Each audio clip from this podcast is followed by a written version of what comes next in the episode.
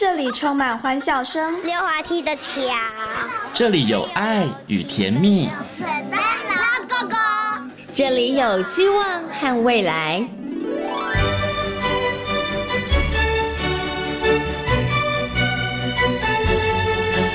遇见幸福幼儿园，遇见幸福幼，遇见幸福幼，遇见幸福幼儿园。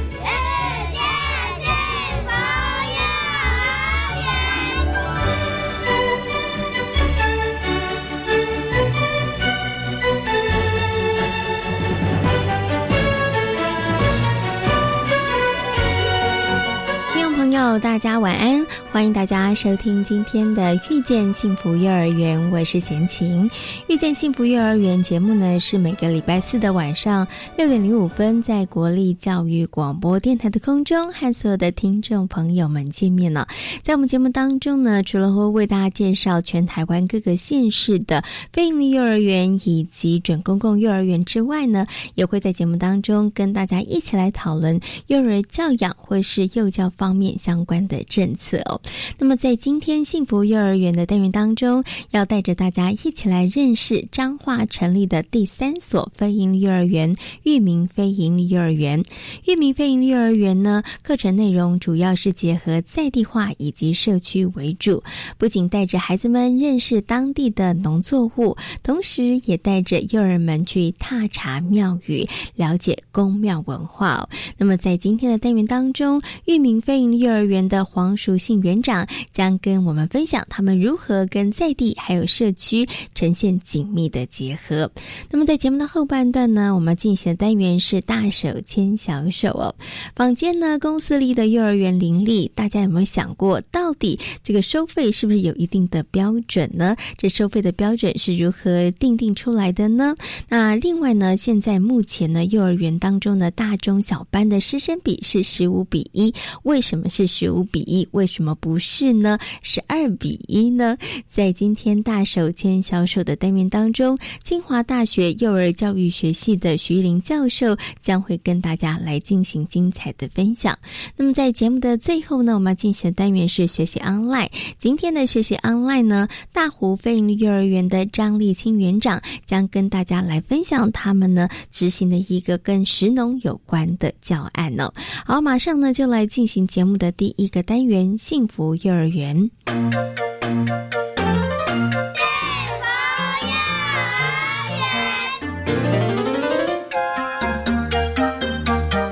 位在彰化裕民国小内的裕民飞鹰幼儿园，成立已经有一年半的时间了。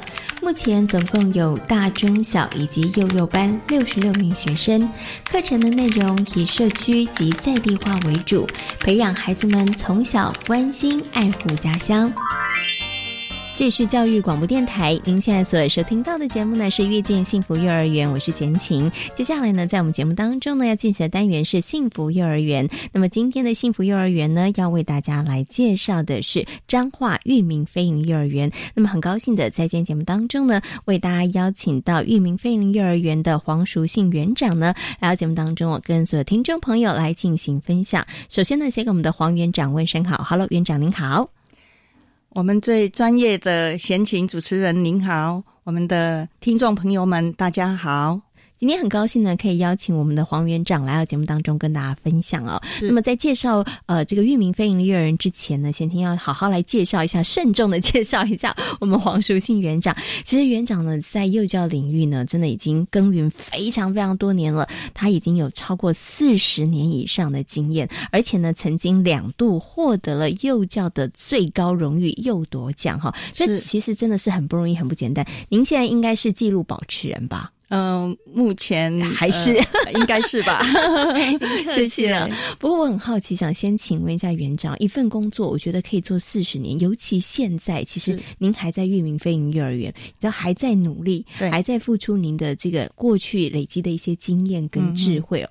到底是什么样子的原因，可以让您在幼教这个领域真的这么久的时间，其实对他还是非常的热爱？对。嗯，应该是说，嗯，幼教一直是我最爱最爱的工作。为什么呢？我是从民国六十六年从国立园林家商的幼儿保育科毕业。好，那六十六年毕业之后，呃九月份我就回到我的母校，呃，园林家商附设幼儿园去服务，一直到我退休，总共是呃三十七年之后才退休。对，那在退休之后呢？我是才踏入我们的育民非盈利幼儿园。那在这段期间呢，哎，因为园林家商有幼儿保育科，所以嗯，园家的师长们对我们学生的嗯所有不管是专业领域或者是实务上呢，都给我们非常非常大的一个指导。嗯，对，所以呢，让我们袁家幼保科的学生，只要是袁家毕业的学生，接着要上。呃，大学、大专院校，他们的幼教系或者幼保系都有非常非常棒的成绩。嗯，那为什么我会一直热爱这份工作呢？因为，呃，小朋友其实我们说他就是像一张白纸，是对。那孩子这张白纸在我们的呃幼儿服务人员的嗯手中呢，我们要把它画成一个什么样的哎美丽图案呢？这就是呃，我们可以去哎，好好的经营它的，是，所以呢，呃，跟孩子在一起，我每天都觉得非常的快乐，是，所以呢，让园长真的哎。已经这么多年了，还是这么热爱这个工作，就是孩子真的是很快乐。对，其实除此之外啊，我们在访谈前，先前有先跟园长聊天呢，我才发现园长其实在幼教这一个领域当中，他为什么可以持续不断？其实他自己也不断的进修，他自己也不断不断的学习哈。对对，所以其实是陪着孩子成长，但是自己本身呢，也因为不断的精进跟学习，也一直在成长当中啊，跟孩子共学哈。好，刚刚其实园长有提到了，其实您几年前其实就从这个园林家商的呃附设幼儿园已经算是退休了，对对，但是呢，退休之后他并没有离开职场，他转身，他又投入了域名非盈利幼儿园。当时是什么样的机缘？其实让您。投入这个育民飞营幼儿园，它而且其实这个飞营幼儿园的体系可能跟您原来在这个园林家商的附设幼儿园，它可能经营的方式对，或它整个这个体制上面是不太一样的。所以当时在呃什么样的情况下会投入到这个育民飞营幼儿园？然后当时的心情会不会有一点？我觉得是戒慎恐惧，或者是又是一个什么样的心情呢？嗯，当时哈，诶，在。两年前嘛，哈，对，那时候，嗯，我从园林家商附设幼儿园退休，对，原本是想要照顾我的妈妈，对，因为她已经八十八岁了，对，那后来呢，哎，妈妈的状况很好，嗯，又我们有，呃，聘了一位，嗯，外劳来协助她，对，所以那时候呢，我们彰化县政府我们的，嗯，幼教科呢，他那个黄敏科长。他就是呃跟我讲说，哎，你不要那么早退休啦，你可以 继续为我们的小朋友服务哦。是，好，那哎，目前呢，彰化县呢，就是有在推非营利幼儿园，所以您就嗯，继续努力，继续。对对对，那因为呃，我个人本身也是彰化县嗯教保辅导团的辅导员，对，所以我觉得嗯。这也是另外一个可以让我继续在幼儿教育继续呃持续努力的一个方向。嗯，对，所以我就到了我们的域名非盈利幼儿园。是，嗯，OK。不过这个域名非盈利幼儿园，它其实跟您原来待的这个园林加上的附呃附设幼儿园，它可能这个体系不一样。所以其实，在可能经营上面、管理上面呢，会不会刚开始的时候会产生一些落差？哎，关于这个哈，就是我为什么会。这么非常阿萨里的快速的就说好，我去吧。嗯，对，因为在园林加上附设的幼儿园，其实它也是国立学校附设的。是，那我们所有的，比如说人事啊，那我们的老师的聘用啊，那我们的教学模式呢，其实就是已经有既定的。呃，我们公家机关的一个非常好的模式啊，是。对，那那时候呢，呃，有去认识了非营利幼儿园，对，其实他也是想要让我们的孩子们呢，在一个良好的环境之下学习，而且这个学习绝对不是填鸭式，绝对是让孩子能够嗯积极主动的学有学习的态度。嗯，是。所以我后来就想说啊。这个跟我之前的诶职场模式其实是非常相似的，是。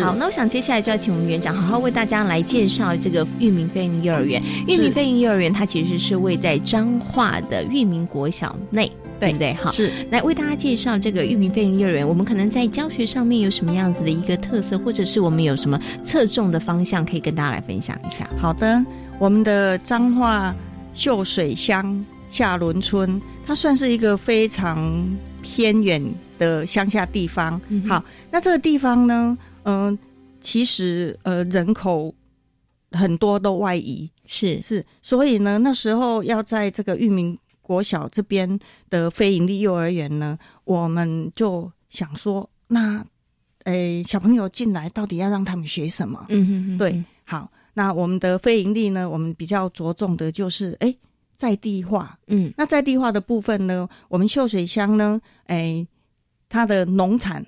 好，是非常的棒。那所以呢，我们就去想，我们就让小朋友从我们的在地化的部分，好来呃切入。好，所以我们刚开始呢，我们有三个班级。是好，那我们这三个班级呢，我们就从呃秀水乡它的农产品，哈，它的特色哦，呃，一个就是豌豆，所以呢，我们就有一个豌豆班。好，再来呢，秀水呢，它也出产很棒的番茄。好，那这是番茄班，还有秀水呢，又有非常好吃的稻米，就是水稻班。是是，好，那呃，在一百零六学年度呢，我们就是带着小朋友去接触这些呃农作物。对，那小朋友本来真的不知道，哎，番茄它是哎怎么样呃生出来，怎么样长出来的，啊，怎么样栽种的，嘿。呃，再来就是水稻的部分也是一样，豌豆的部分啊。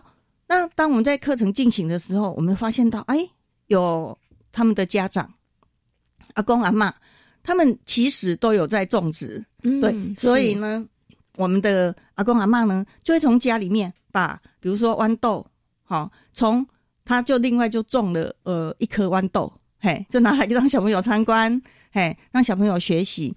好，那嗯，稻米的部分，呃，我们老师啊，就非常非常认真的，就去把泥土放到我们的那个诶种植的种植区，然后让小朋友亲自去从秧苗、育苗，然后呢，让稻子长出来，好，到最后呢，哎，我们竟然真的是可以收割稻子，是，哎，哇哦，是。可以收割稻子，这很酷哎，对。那嗯，番茄的部分呢，有一位阿公，他种的番茄哦，是真的超棒的。那那时候呢，他说：“哈，阿林咧假番茄，我搬来和您得好啊啦，哈，免这麻烦呐。”那我我们就说，嗯，可是我们还是想要让小朋友去看呢，嘿，所以呢，哎，阿公的田呢，就是离我们比较远一点，他就说：“哎，阿林吼。”裕民幼儿园边啊，吼有一区吼，遐有一区，你来使先去迄区看。哦，对，也是让小朋友们去观察。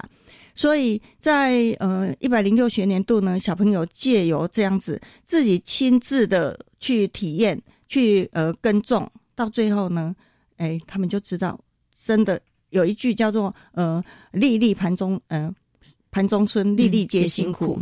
对他们就呃对这个米的部分呢。嘿，呃，吃饭的部分呢，就能够让他们知道说啊，真的当农夫是真的非常非常辛苦的。嗯，对，所以这个课程我们是先做这样子的切入。是好，那当然呢，其他在地的部分呢，我们诶秀水乡下仑村其实有很多的宫庙，哎，很多拜拜的地方哦，嗯，有三圣宫啊、天慈宫啊、什么嗯土地公啊。非常非常的多，嗯好，那因为离我们学校很近哦，我们就走路出去，差不多嗯十分钟，是，哎，用走路的就十分钟就到了。所以呢，在这个庙宇的部分呢，也就是我们后来呢有进行一个哎跟在地文化配合的这个庙宇的部分哈。好，那这个庙宇呢是我们。呃，从我们咱的好厝边开始，嘿啊，咱的好处边除了咱学校以外，各有什么所在？嗯因为他们每次来学校呢，都是家长接送嘛，嘿，有时候呢就骑摩托车，那他们就会说，诶，他们在呃来的路上呢，沿途他们有看到了什么？哦，某个庙，诶，阿嬷有带我去那里拜拜哦，嘿，阿公啊有带我去那里哦，他们呢还有懂懂猜哦，对，就是他们最常讲的。嗯是，所以后来呢，我们就带着小朋友去踏查这些诶、我们的庙宇。是。是。嗯那去踏查的时候呢，诶、我们还找到了，就是诶、那一座盖那座庙的其中的一位嗯耆老，老师傅啊，对，一位耆老，嘿、嗯那他就来帮我们做介绍。嗯，对，就是这样子，一步一步，经过一次、两次、三次的踏查，那后来小朋友呢，也慢慢的就去到那边，哎，用图画把它画下来。是嘿嗯，回到我们学校呢，就在我们的学习区，哎，盖了庙，然后呢，在路过的路边呢，有哪些呃比较特别的、特殊的，他们就都回到学校来，实际上再把它做一次。哦，就对妇科，妇科版对不对？是 是是，啊，对，所以我们就得觉得，哎、小朋友真的在我们老师这样子的带领之下，哦，我们说，嗯，小朋友一定是要坐在教室里面排排坐，然后在那边听老师告诉你，哎、呃，这个叫怎么教啊？这个要怎么做吗？不是，嗯是让他们自己亲自去观察，亲自去体验。那回来之后，其实他们的创意更是十足。是哦，对，所以其实刚刚啊，园长跟大家分享了我们育民非营幼儿园的一些可能在课堂当中进行的教案，包括了这个农作物的部分，包括了是宫庙文化的踏查部分，大对家会发现说，哇，刚刚园长提到了，可能在就育民非营幼儿园一个很重要的教学的理念跟想法，就是让孩子们他们亲自去。观察，对去体验，是然后从中去学习，激发他们的创意。对这部分呢是很重要的。是的，所以，我们其实主要的教学的模式就是学习区还有主题式的教学嘛。。对。那在过去这一年半的时间里头，我们在在地化的课程，在社区的部分上面，其实琢磨非常的多。是对，那在接下来我们还有什么样的计划？呃，想要往其他的方向，或者是继续在在地或者是社区的这个部分继续深耕吗？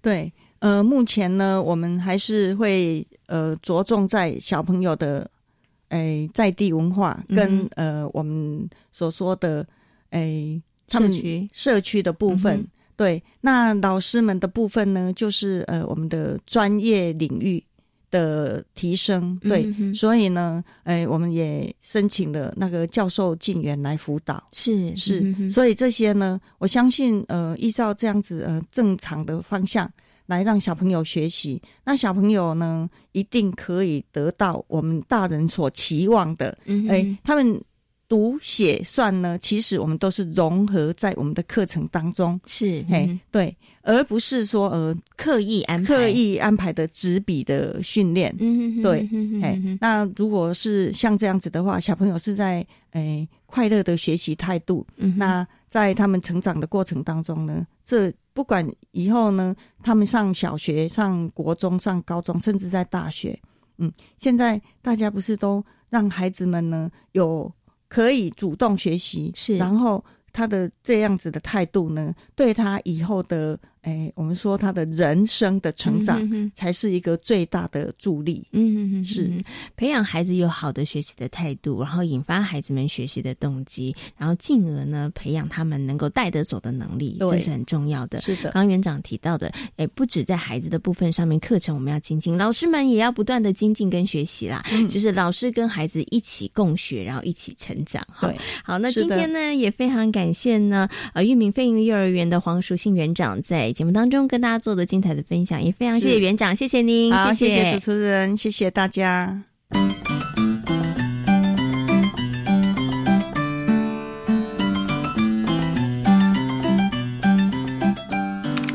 接触幼教领域超过十年的严佩珍老师，因为喜欢孩子，所以投身在教育现场。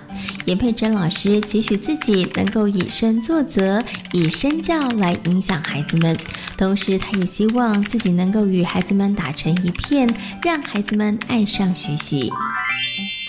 我念了幼教到大学毕业的时候，其实我就是一直有在思考，说要不要继续在幼教待下去。因为那时候会觉得，哎，幼教要做的事情好多，好辛苦。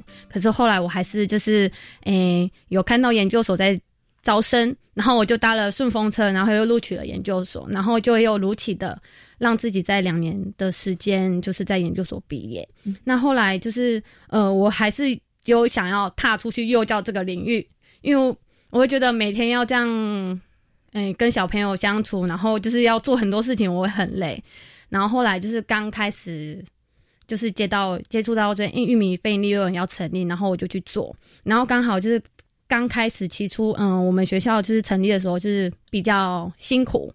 然后当时我就是有接触到一些行政方面的工作。然后其实我就是，哎，有时候要代班，然后有时候要接触行政工作，然后每天就坐在那里打电脑。然后打到最后的时候，发现。哎，其实面对电脑是一个冰冷的东西，会觉得好无奈哦。嗯，对。然后后来我觉得还是到实际到，哎，回到回归到班上，跟着孩子一起生活，那是我最快乐的时光。所以我觉得，其实，在幼教界里面是很快乐的。然后，就像园长刚刚提到的啊，跟小朋友一起学习，然后每天不断的增进自己的知识，然后可以探索新的呃事物啊，发现不一样的东西。好，那其实啊，佩珍老师接触幼教这个领域呢，从你高中的时候开始，对不对？然后一路这样念书到研究所，然后到第一线，然后成为这个幼教老师，其实已经有十年的时间了。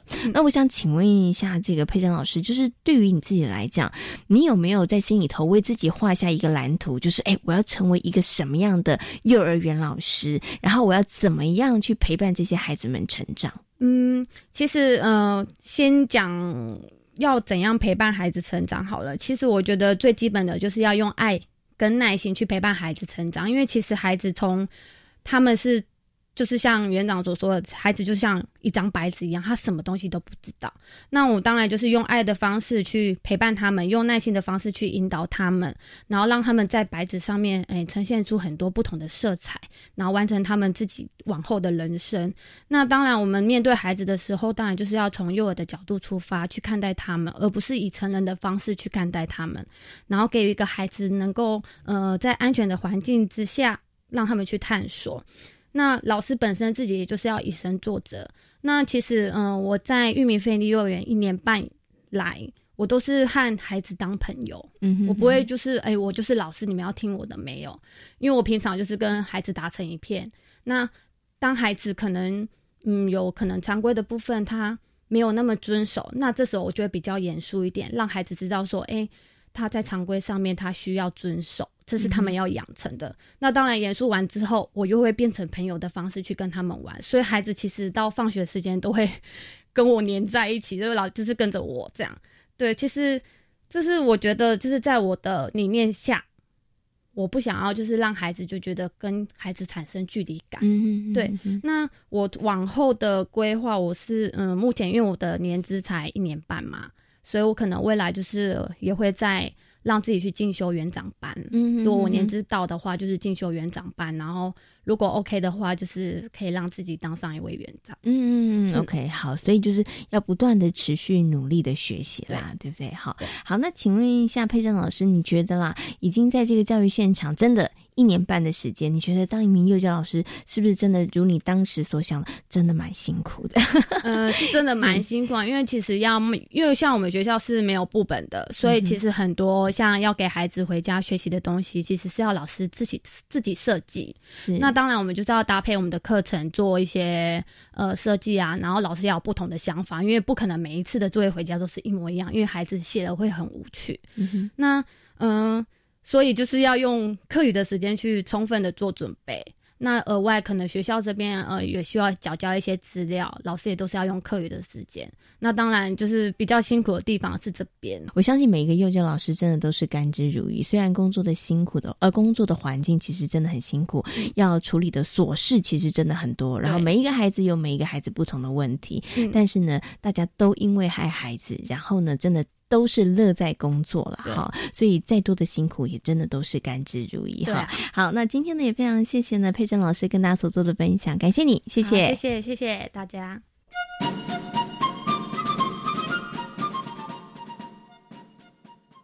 嗯。要这样工作一辈子吗？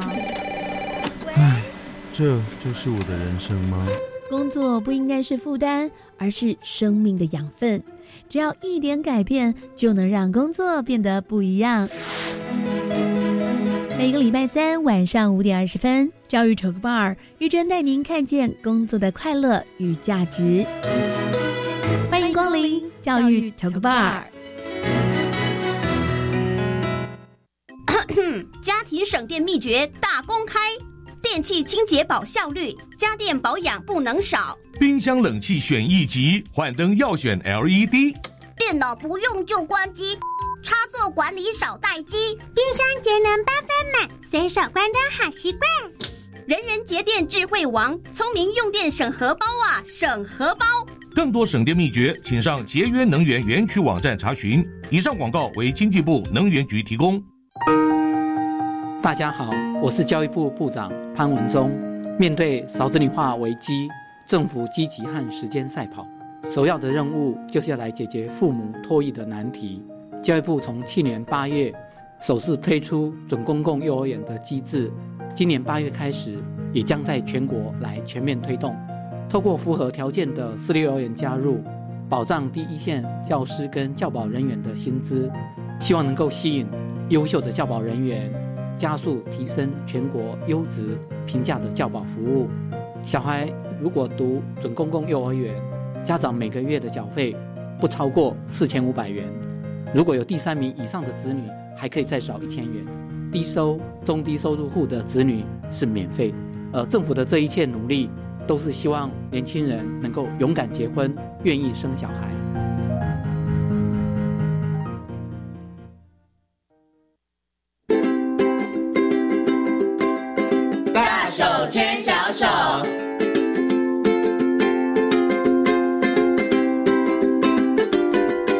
是教育广播电台，您现在所收听到的节目呢是遇见幸福幼儿园，我是贤琴。接下来呢，在我们节目当中呢，要进行的单元是大手牵小手的单元。那么很高兴的呢，再次的为大家邀请到清华大学幼儿教育学系的徐玉玲教授呢来到节目当中哦。我们今天呢要继续来跟大家谈谈呢关于幼儿园的一些软硬体的一些设施部分上面的问题。那首先呢，先跟我们的徐老师问声好。好了，老师您好。哎，贤琴好，亲爱的听众朋友们，大家好。是之前。那我们邀请老师来跟大家谈到了幼儿园的一些硬体的设备哦，原来其实孩子的活动空间都是都是有规范的。然后在一个呃合格立案的幼儿园里头，它其实该有什么样子的设备设施，其实这些都有明文的规定哈。那我们上次其实花了一些时间跟大家谈到了有关于学习区，这可能是一些家长比较陌生的，都不晓得说，哎，那其实学习区是不是一间教室独立一个区会比较好？那老师告诉大家哦，没有哦，所以。其实，一般的家长，大家去呃第一个去参观幼儿园的时候，其实我觉得是不是要大家大家应该打破那个迷思，就是这个幼儿园越大越好，然后空间越多，对孩子学习越好。其实这个算是一个迷思，对不对？嗯，当然，因为越大钱也会越多。那我们其实家长常常在养小孩的时候都不计成本了。那呃没有错，都希望孩子可以拥有最多最好的。可是实际上我们现在在呃就是经济负担的情况下，跟真正孩子可以获得的能力的培养，呃，我想呃。就是有更好的教育的资讯提供给家长，可以帮家长省不少的荷包啊。呃，你怎么样看待孩子的学习？然后，如果用现代的教学方法，他可以进步的更快。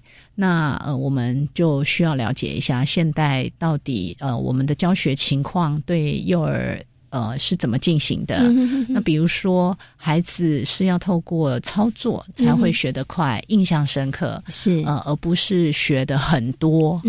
那他要学的深入，才会让他对这个世界呃这个有感。求知的方法，就是越来越知道怎么应用，是呃，所以这个他可以转移到别的能力，然后就像现在他学怎么去研究叶子。那将来呢？他要学怎么去研究更高深的学问，他一样知道那个方法。是，所以现代的幼儿教育其实比较在乎的是，呃，我怎么样透过生活他可以接触到的东西，然后学会呃各式各样对他的未来有帮助的能力。嗯，呃，呃，所以刚刚说环境，它的确是一个影响因素，可是环境是。孩子可以动手，可以操作，他可以在里面做一些变化。嗯，呃，这样子的环境就是真的以他为主，嗯，而不是以大人的眼光，是或者是以老师的方便啊 为主。是 OK，所以应该环境是要营造出让孩子能够更容易亲近学习。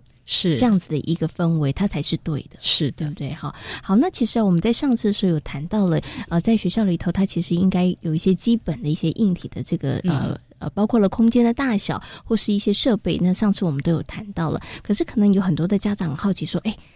老师，那有的时候啊，我们去看幼儿园，他有的时候会在那个 可能学期初要检查的时候是一个样，然后呢，等到检查过后，你会发现，哎，他又变不一样。所以，其实在这个硬体上面，他是不是政府，比如说他通过立案之后，他会不会不定期的，还是他会定期的，会有一个时间上的规定，他会再去做一个抽查，因为。会不会有一些幼儿园，他为了空间上面可能可以招生更多，或者是更好的利用，所以把原来的设计跟规划，可能我就把它打掉了，或者是另做其他的用途。所以会不会之后还有一些定期的抽查跟检验，来防止这样的事情发生？呃，我想现代的呃，就是国民也好，或者是我们的这个经营者也好，当法律越来越清楚。那大家就会比较知道说，我们就按照法律来进行。嗯哼，那这个法律上面，其实呃，台湾的幼儿教育的法令是进步的，它对孩子的保障有很多的层面。呃，因为我们说硬体是孩子呃每天在这边生活，有时候有的孩子可能长达十二个小时，呃，所以他必须要保障孩子在里面是可以安全健康的生活。啊，或者是呃，他的一些通风啊，他的光线啊，呃，都需要去照顾到孩子的成长，呃，孩子的需要，呃，所以。在法规上面，其实是会有呃一些规定的需要的检查，定期的检查。那我们的主管单位呃也在法规被要求，他们是要不定期的去做呃其他的检验，呃，去让孩子的这些生活的空间也好，甚至他的学习的内容，都保障在我们法规至少的要求之之上。是 OK，所以在这个部分上有定期有不定期的，他其实都会在这个部分上面常常去做一些抽查跟检验了。对。对啊，当然那个抽查跟检验，一个是让家长放心，然后真正可以保障孩子安全，还是幼儿园自己就会安排在他们的行事历里面哦，他就定期会为孩子做这些事情。嗯，对。就我们上次讲的，可能是消防演练之类的，是是消防演练，那是一定要的。嗯，那呃，这个也是培养孩子能力很重要的一个，他应付危机的状况的一个能力。是，所以他当然可以，应该是可以放在课程里面。嗯，老师还会去说明为什么是，然后我们要怎么做。那呃，甚至就是。呃，老师自己啊，他需要呃有更小的孩子，或者是呃，因为幼儿园里面也会有一些特殊儿，他可能行动不便的，嗯，要怎么协助他？哎，对，老师都要分配好角色，是呃，哪一个老师要做什么事，然后这个园长要做什么事，行政要做什么事，呃，我们的这个防火的规定，他还有防火的管理人，那还有谁要去呃检查哪一些？部分哈，比如说，如果起火了，谁要赶快去呃处理啊？那通道要怎么样让它是顺畅的？是，所以这些呃，其实整个呃教育团队都需要呃熟练跟练习。是，哎，所以我我听老师刚刚这样讲的时候，我就。其实想要建议很多的家长，下次在开这个幼儿园的家长说明会的时候，其实可以把行事历拿出来，好好的看一看，就是看看，哎，到底幼儿园他在什么时候会做这个消防演练？甚或其实也不是出考题给园长或老师，但是你可以请问一下，那你就知道，其实幼儿园在这个部分上，他有没有确实的落实？因为确实的落实这件事，它真的非常的重要。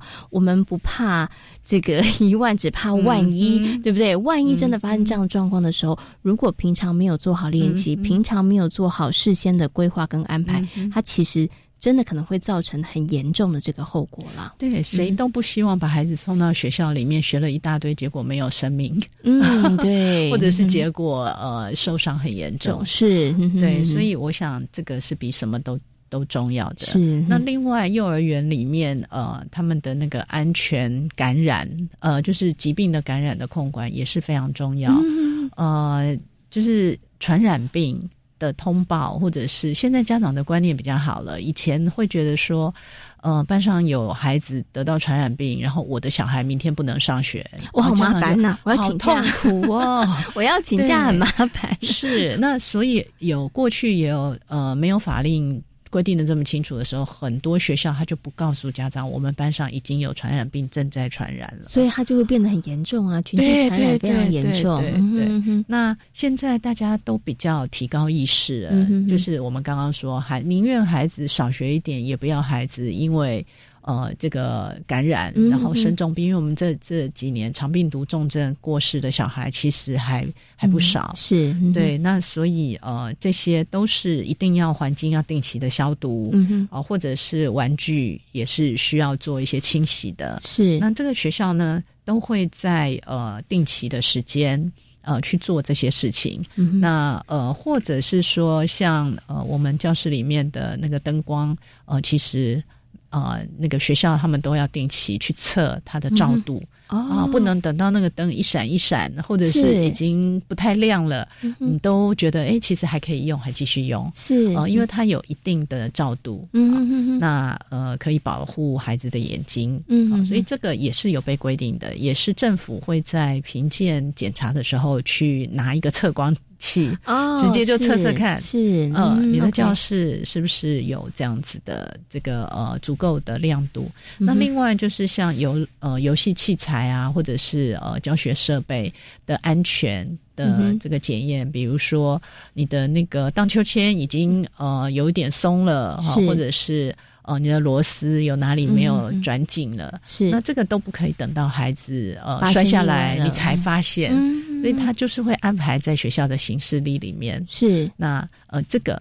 都是呃需要做检视的。那比如说孩子饮用水，嗯啊，我们的那个呃饮水机的滤芯定期要更换。那还有如果水是呃像那个自来水这样子的供应，那他还需要做大肠杆菌的检查。嗯，定期的是每三个月要送外面的单位来检查。是呃，那我们的这个教室里面的呃每一间教室都需要有一个急救。急救箱，那这个急救箱里面的药品也是要保证它是呃有效期都是在呃可以使用的。对，那呃，所以我们政府对于硬体的部分，呃，就是像消防安全的检查、原设的建筑安全结构的安全的检查。呃，都是会呃定期的来要求，所以刚刚说有很多幼儿园，他们自己就会排在他的行事历，在政府来检查之前，哦，他会先检测是，因为这个是可以保证他的呃孩子是在学校里面安全安全的，那很重要，嗯哼哼，对。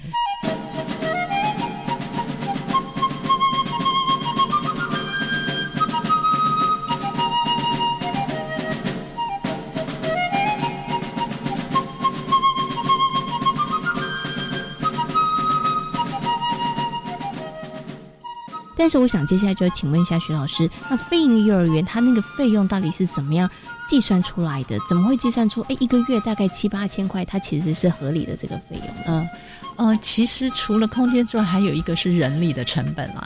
其实幼儿园呃那个成本最高的就是人力，是呃你要配备多少人员啊？如果在我们法令规定呃师生比一比十五，三岁到六岁。那如果两岁的话是一比八，呃，在这个呃标准来配备人员的话，呃，他的这个呃，比如说园长一位，然后行政人员一位，厨工一位，这个都是法规规定，不管你多少小孩都需要有的。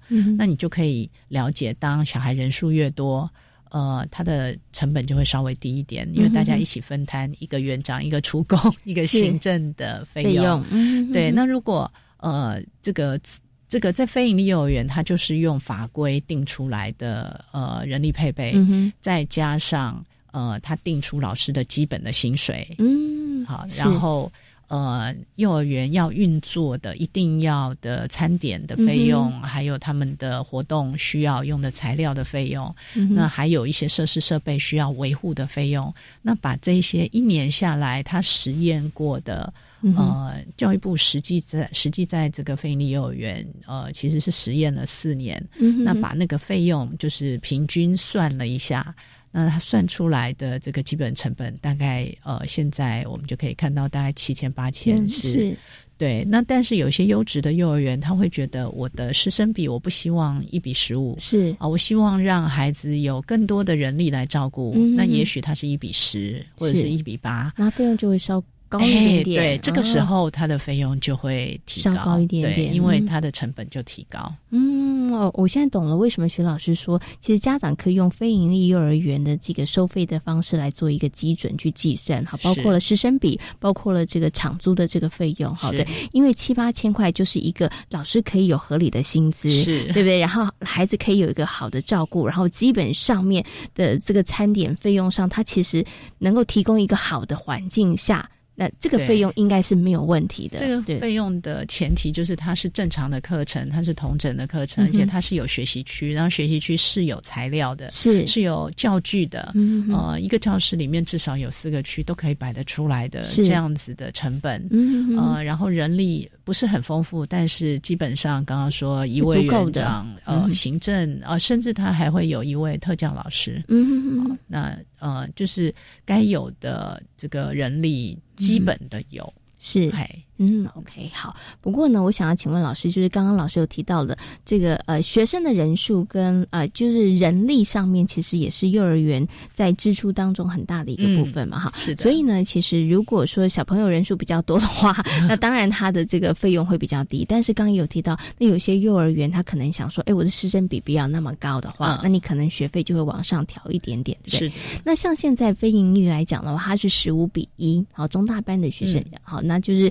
十五个学生一个老师，所以如果一个班级有三十名学生的话，就是配两个老师。是的，想请问徐老师，为什么是十五比一？为什么不是十比一，或是十二比一呢？这个他就很好奇了，为什么是十五比一呢？啊，是呃，现在十五比一是在我们的幼儿教育及照顾法里面定的。是，那这个定是参考各国哦啊，是因为你。以家长来说，当然会希望说我的孩子呃最周全的被照顾。比如说，如果一比一呀，或者是对，呃，可是实际上在一个团体里面，孩子的学习反而会进步更快。嗯，好，所以我们呃考虑一个学习的环境，然后当然呃定出来的这个法规，政府都要能够付得出来，因为它的功力就要一定要照这个去执行。嗯，好，所以各国的政府。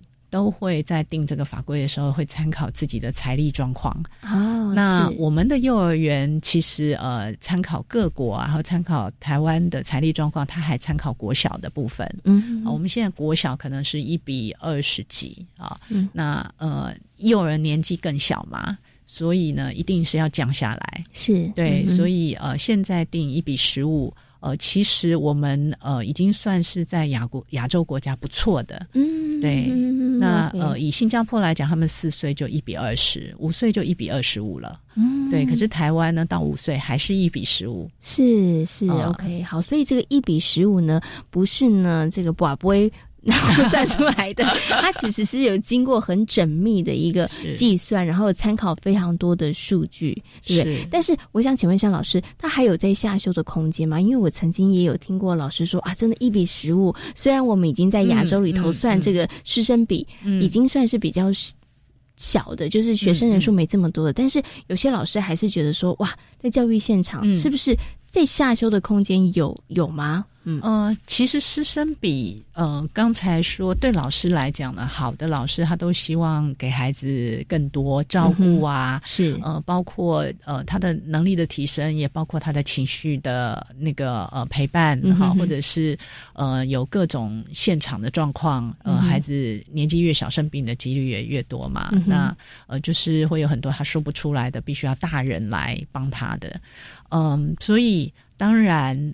所有的老师都会期望，呃，小孩不要那么多啊，那这样子他可能在工作上面就不会那么吃力。再加上现在，呃，其实主要是家长对老师也不是那么信任，是，所以老师需要产出很多东西去取得家长的信任。嗯哼呃，要要每天写联络簿啊，是每天做很多的事情哦，要要做这个网页，让家长看得很清楚，你的孩子在学校，呃，你花的钱没有白花。是，对 对。那但是呃，师生比，因为现在定的是在呃法规里面，好，当然我刚刚说私人他就可以。呃，做一些调整，对他要调整的更优，那绝对没有太大问题，就是家长愿不愿意付费而已。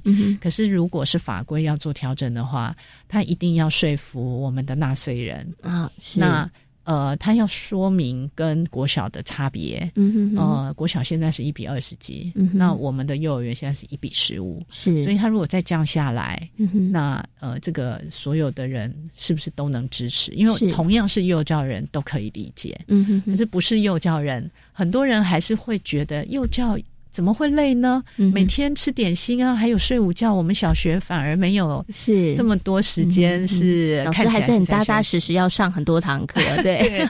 然后小学还要改很多作业，你们幼儿有吗？是，就是这种呃，其实是现在的幼儿的行业必须要去对外做更多的呃沟通说明啊，对，让别人知道其实幼儿的老师辛苦所在，那他是。呃，一天只要孩子在，他是都没有休息的时间的。即便是小孩在睡觉，还是三十个孩子，有人咳嗽，有的人呃有状况，那老师是。呃，没有办法真正休息的。嗯嗯嗯，OK。所以其实幼儿园老师的工作真的非常的辛苦了。是的，那真的很多现场的老师，他其实是倒不是说下降那个孩子的人数，他的工作会比较轻松，而是他希望每一个他带的孩子，他其实能够更周全的照顾、看顾他们。就像老师说，一个孩子的情绪状况，有的时候要处理不是这么快的。不是啊，你当你有更有。这么多孩子的时候，你能够分配的时间就少了。是老师心里头，他就会觉得，哎，我能不能再多一点时间，好好处理孩子这个问题？所以我们刚刚才会提到了，是不是在老师跟学生的人数比上面可以再下降一点？但是刚刚徐老师有提到。这个是可以未来努力的一个方向，是对不对？不过我是乐观的啦，因为现在呃越来越多人关心幼儿教育这件事。那如果呃我们整个全民大家都看到呃我们的很多社会要改进。的基础其实都是在幼儿教育，是。你的环保教育啊，你的这个生命教育啊，或者是我们现在希望我们的国民品格都很好，是。都是从幼儿教育开始的。是，对，那这样大家一起来支持幼儿教育的这一群工作人员，呃，让他们人力可以更充足一点，然后呢，把一些问题尽早的预防，像像最近新闻有一些家暴啊，哈，或者是有一些其实。呃，当家庭遇到问题，呃，孩子也只有学校可以提供协助的时候，或者是协助，那甚至去帮他沟通。嗯啊，所以这些老师呃，现在其实还肩负着像社社工人员的这样子的工作呢。嗯呃，所以我们整个人力上面，如果说。呃，可以更充裕一点，更充裕，或者是做的更多。对，现在孩子留在学校时间也越来越长，从早上七点半到晚上七点都要留在学校。嗯哼，那工作人员其实是要替换的，不然他也一方面他也违反了这个工作的呃我们的劳基法的规定。嗯哼那另外一方面呃也有这个老师的精神。呃，是一个很紧绷的状态，那他也需要松懈，松懈一下。嗯那呃，所以在这种状况下，呃，当越来越多人知道我们现代的幼儿教育是呃整个国家很重要的基础，呃，应该那个呃经费上面跟人力上面的支持可以再争取更好的。嗯，OK，真的也是希望大家都可以重视到这样的问题，因为真的。呃，幼儿园其实是孩子接触的第一所学校，是所有的幼教老师也是孩子可能人生当中除了父母之外 第一个接触的老师，他其实扮演的角色非常非常的重要。对，所以如果我们可以给这些幼教老师一个好的工作环境，那同时也可以让他们，我觉得得到足够的资源跟支持的时候，我觉得他们就可以在他们的工作上面其实可以做得更好。那是，等也可以对于这些小小的幼苗来讲，我觉得也是一个非常大的帮助了。是是。因为小孩上学之后，他接触到老师，他也牵涉到他对于所有的大人的信赖感。嗯哼，你是一个好的呃环境，这些大人对待他，是怎么样的信任他，怎么样的呃，就是让他感受到呃这个成人的世界是。那将来他也会同样这样去对待他身边的这些人，嗯哼哼是。所以幼儿园老师多重要，我们一定要好好来关心他们哈。是的，好，今天呢也非常谢谢呢清华大学幼儿教育学系的徐玉玲教授呢在空中跟大家所做的分享，非常谢谢徐老师，谢谢。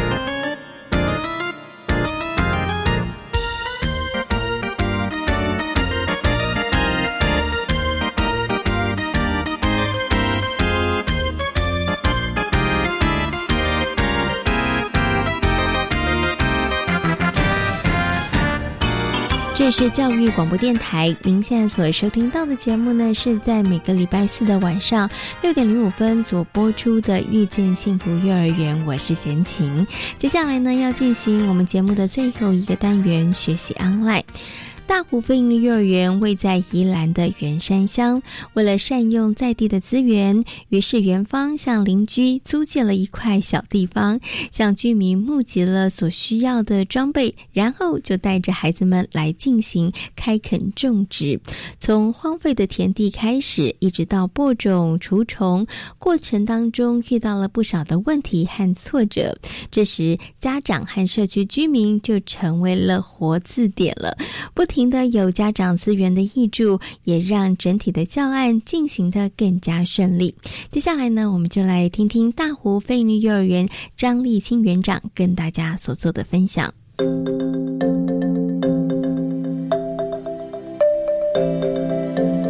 学习 online。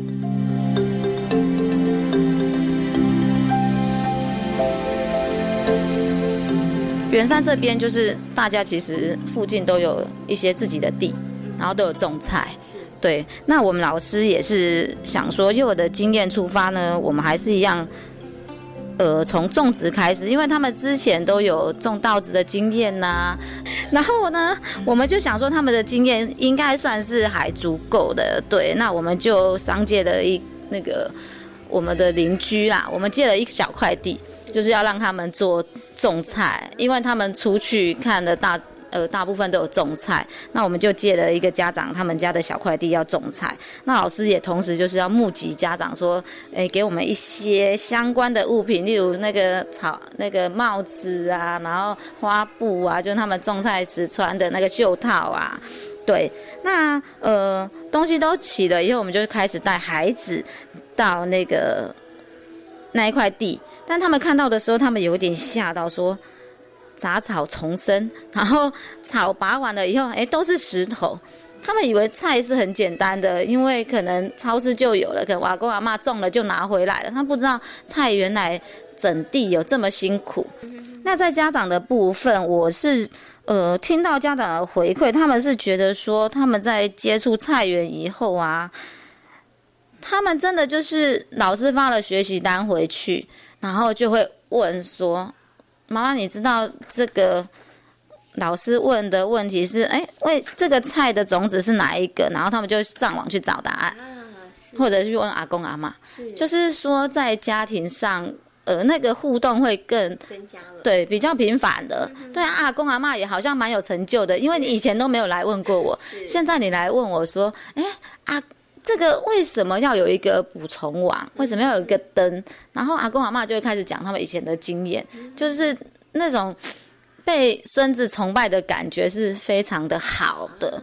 对，然后呢，他们假日呢也会主动到田里去，就是还没有进行的时候，我们真的很少听到家长说他们假日是。主动到田里去帮忙浇水，或者是做一些农作的事情。那现在就真的陆续有一些家长在回馈说，他们也很喜欢去。所以家长呢觉得这样子，他可以做好自己的工作，可以有责任，因为这样的课程让他让孩子变得主动性。所以整个学习下来，他们会觉得看到孩子的进步。那家长也蛮肯定学校有做这样子的活动。在今天遇见幸福幼儿园的节目当中，为大家邀请到了清华大学幼儿教育学系的徐林教授，跟大家分享了一些幼儿园的相关的规范。另外呢，也为大家介绍了位在彰化的第三所非营利幼儿园——裕民非营利幼儿园。感谢大家今天的收听，也祝福大家有一个平安愉快的夜晚。我们下周同一时间空中再会，拜拜。